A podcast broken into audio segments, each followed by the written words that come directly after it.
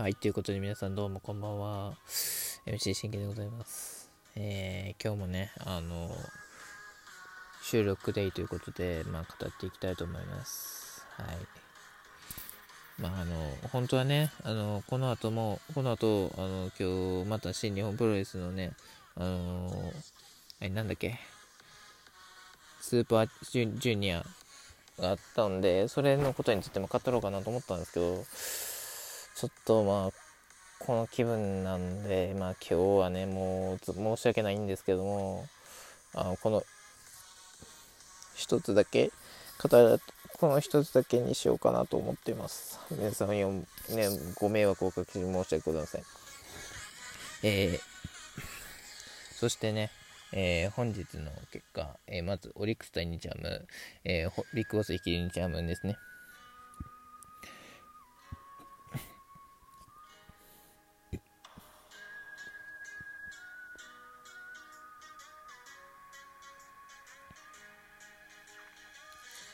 あのー、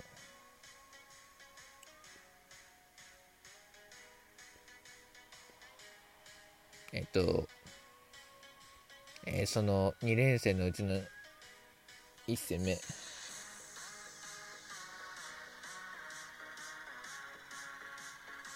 うん、えー、結果。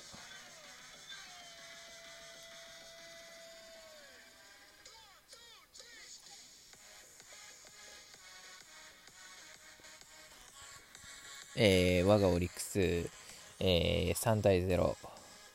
えー、勝利で3連勝。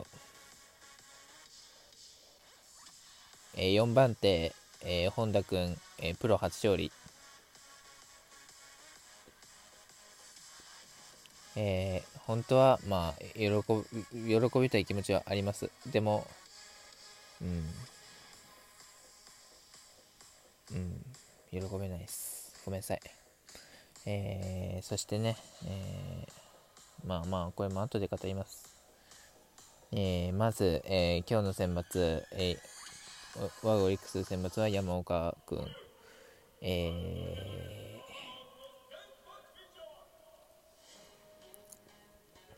ー、対する日ハムは加藤、えー、前回はね、あの山岡君がね、あの好調で、えー、日ハムから三振をほぼ奪い、うん、球も走っててって感じでね、あのー、勝ってたんですけれども、はい、今日は、うん、まあまあまあまあって感じですね。語っていきましょうか。えー、まず初回、えー、1番松本剛を、えー、外角高めの球を打つもセンターフライでワンアウト、えー、2番の石井和成、えー、これがセカンドゴレツーアウト、3番の清宮幸太郎を、えー、見逃し三振でスリーアウト、えー、安定のピッチングですよね。うん、もうこのピッチング見てて、今日の山岡君であれば多分大丈夫だろうと、まあ、7回ぐらいまではいけるだろうなと、あの自分的には思ってました。えー、一方のオリックスは、えー、1番福田周平がボテボテのピッチャーゴロでワンアウト、2番宗優馬がセンターへのヒットを放つんですけれども、3番の大城が、えー、外角のスライダー打ってライトフライ2アウトの4番トングがライトフライで3アウト、えー、チャンスが打てチャンスで打てません。えー、2回もピシャッと抑え、えー、3回も、えー、抑えるんですね。うん、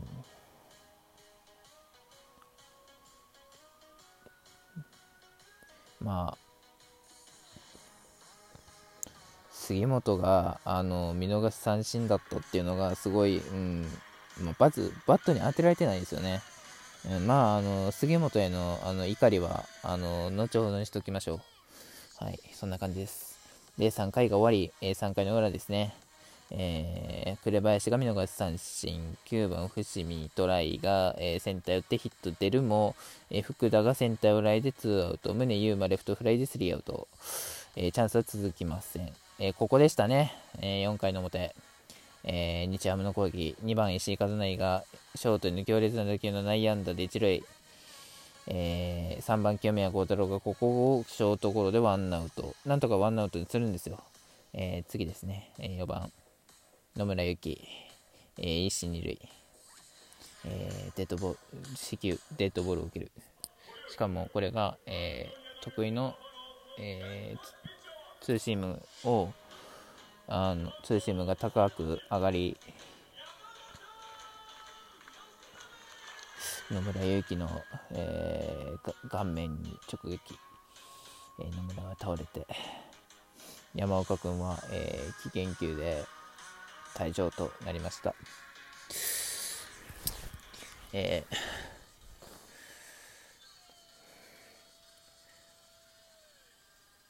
誠に申し訳ございませんでした。本当に野村選手には申し訳ないと思ってます。はい。うん、でも、あのね、やっぱり僕の教えっていうのもあるので、ここで、あの、取れなかった。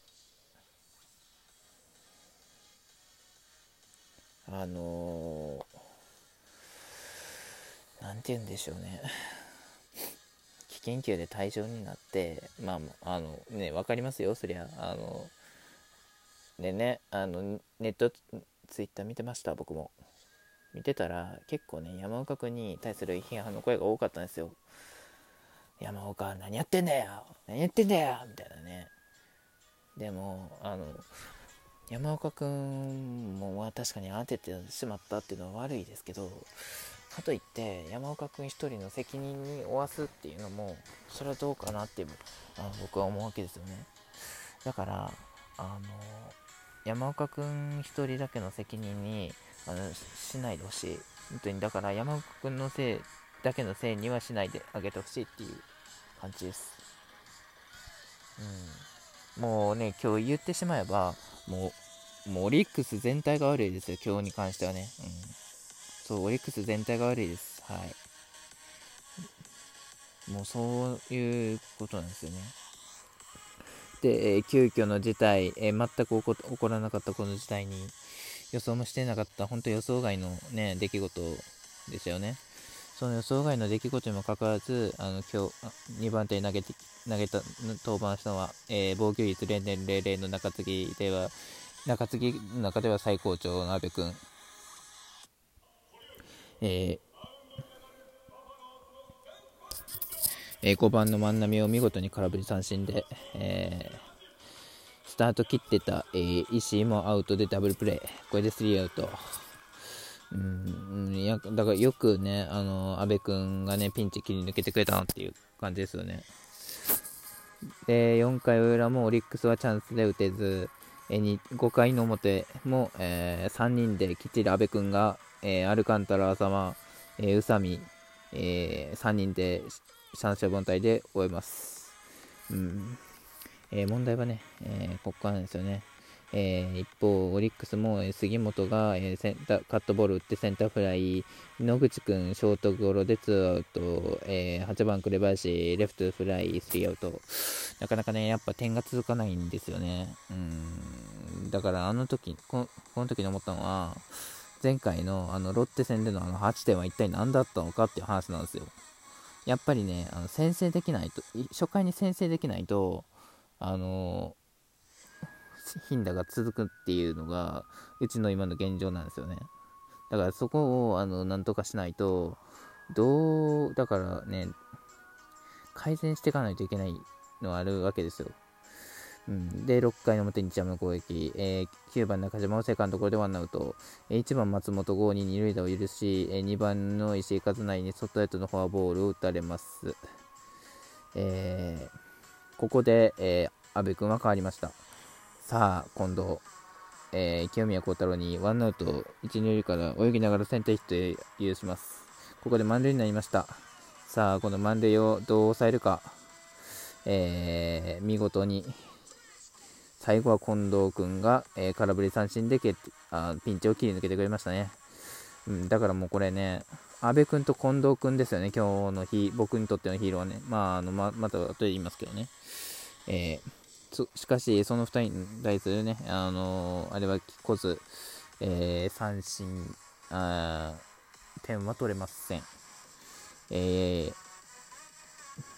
一方、7回の表、えー、近藤君から変わった本田君、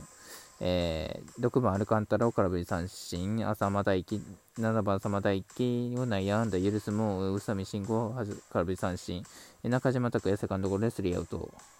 うん、でだからいいですよね。うん。えー、一方、7回ね、こちら、まず中川圭太がセンターへのタイムリーツーベースで、スリーベースでオリックスが先制して、えー、なおも杉本ゆ杉本が三振喫するも、えー、佐野君が代打野口君に代わって佐野君、えー、ランナー3塁のツーツーからレフトでタイムリーツーベース、えー、2点取ります、えー、この2点止まりでしたね。うん3点取れてればなーっていうことはあったんですけどね。まあまあまあって感じですよ。で、8回は見事にビドルが、えー、松本、石井、清宮の3人をピシャッと、えー、抑えまして、えー、安定してて、安定してましたね、やっぱビドルはね。うん。点取ってくれてるとビドルはやっぱ安定するんですよね。うん。